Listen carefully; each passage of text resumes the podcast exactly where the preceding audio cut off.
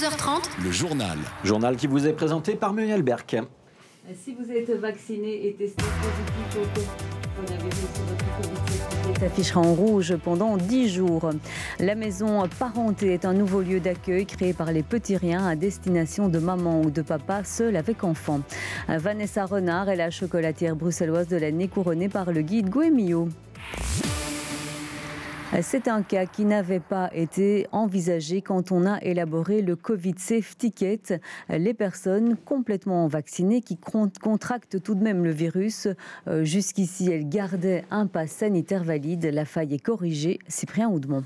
Oui, désormais, si vous êtes testé positif au Covid malgré une vaccination dans les règles, votre Covid Safe Ticket ne sera plus valide pendant 11 jours. Concrètement, lorsqu'on scannera votre passe à l'entrée d'un événement ou d'un autre endroit où ce passe est l'écran de contrôle deviendra rouge et votre entrée se verra évidemment refusée. En fait, c'est un bug qui vient d'être corrigé. Jusqu'ici, lorsqu'on scannait le QR code d'une personne vaccinée qui avait été testée positive, l'écran restait vert. Le comité de concertation de la semaine dernière a demandé de changer la donne. La mesure vient d'être validée par le Conseil des ministres. On sait en effet que le virus circule encore, même chez les personnes vaccinées. Pour rappel, les tests sont encore obligatoires après certains voyages en cas de contact avec une personne positive ou encore en cas d'apparition de symptômes. Merci Cyprien Oudemont. Une troisième dose pour les plus de 85 ans et les résidents euh, dans les maisons de repos. Euh, le Conseil supérieur de la santé donne son feu vert. C'est aux politiques maintenant de trancher. Les ministres de la Santé en parlent demain matin. 16 familles sont déjà hébergées dans la toute nouvelle maison de la parenté des petits riens. Située à Anderlecht, la maison accueille des familles monoparentales sans logement, tant des mamans que des papas, peu importe l'âge des enfants. Un logement de transit de 9 mois, le temps de reprendre pied dans la société. Marine Dinon et Nicolas Kenhardt. On faisait sur place, maintenant on avance. Et tout ça grâce à ce projet qui, que je crois qu'il est unique. Un rayon de soleil inonde l'appartement de Samir. Depuis deux mois, il a quitté la rue et vit avec son fils de 17 ans dans la nouvelle maison d'accueil des Petits Riens. Dans quelques jours, son deuxième fils de 15 ans va le rejoindre. On est en famille, on a notre indépendance et on a en plus une équipe qui nous suit parce qu'on a signé un contrat de 9 mois. Donc sur les 9 mois, on doit mettre tout en ordre, tout ce qui est administratif. Il faut qu'on on, va le mettre en ordre. C'est le premier objectif. Un cadeau du ciel, c'est ainsi que Samir décrit cette maison dédiée aux familles monoparentales. Sa directrice, Iris Elouche, confirme que les 16 unités sont occupées. On a déjà des listes d'attente en fonction des compositions de familles euh, déjà ouvertes.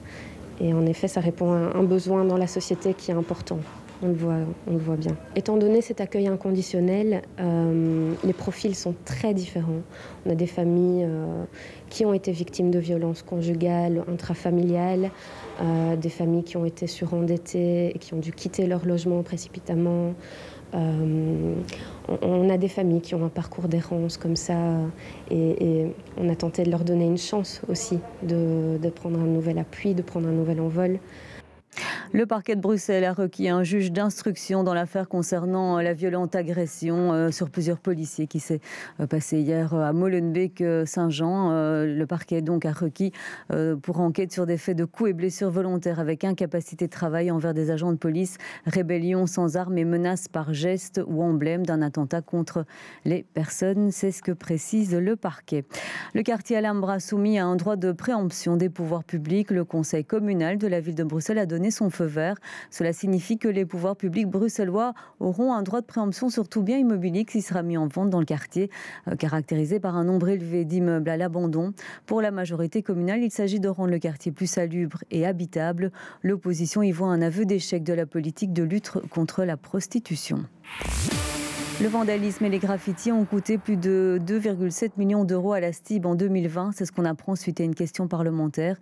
Les coûts les plus importants concernent les interventions dans les stations de métro, environ 1,5 million.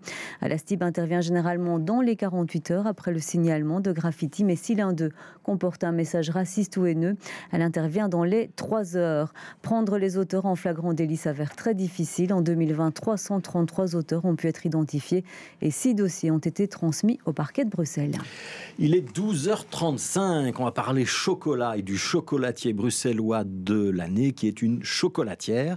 Elle s'appelle Vanessa Renard et c'est un, joli couronnement pour elle après un parcours un petit peu atypique. Hein. Oui, la jeune femme a démarré euh, une carrière dans le domaine financier avant euh, de faire un virage à 180 degrés.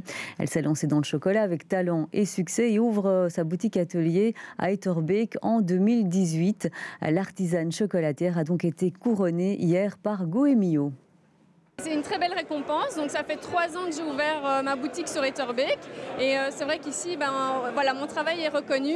Le fait que je travaille avec du chocolat aussi euh, équitable, bio, et que les pralines et les recettes que je fais ben, plaisent aussi au jury du Gotemio. Comme j'étais déjà les deux années précédentes dans le guide, ça a déjà fait plus de visites en général. Donc ici, je pense que ça va augmenter aussi et des gens vont venir de plus loin que de Bruxelles. Je travaille vraiment du chocolat que moi j'aime, donc j'ai plus du chocolat noir. Et alors l'associer avec justement quelque chose de plus relevé comme des épices ou des fruits pour apporter un petit peps en plus. Donc en fait, je fais vraiment des recettes que moi j'aime bien. J'ai apporté une praline à déguster ici. C'est une gelée de bergamote avec un petit praliné amande. Et donc on a l'acidulé et la douceur du praliné. Et donc c'est un peu ce que moi j'aime bien retrouver dans, dans les pralines.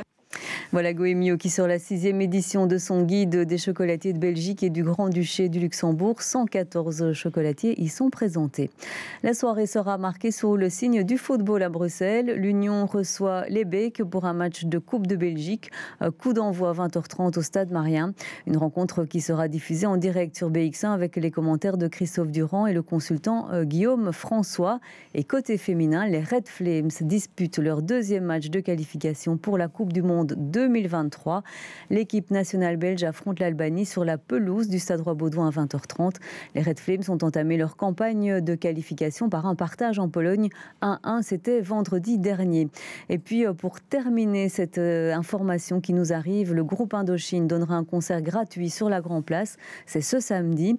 Un spectacle pour célébrer les 40 ans du premier concert du groupe en 81. C'est le 29 septembre.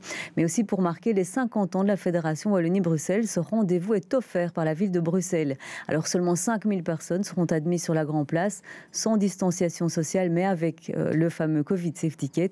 Pour assister au show, il faut impérativement réserver deux places par personne maximum.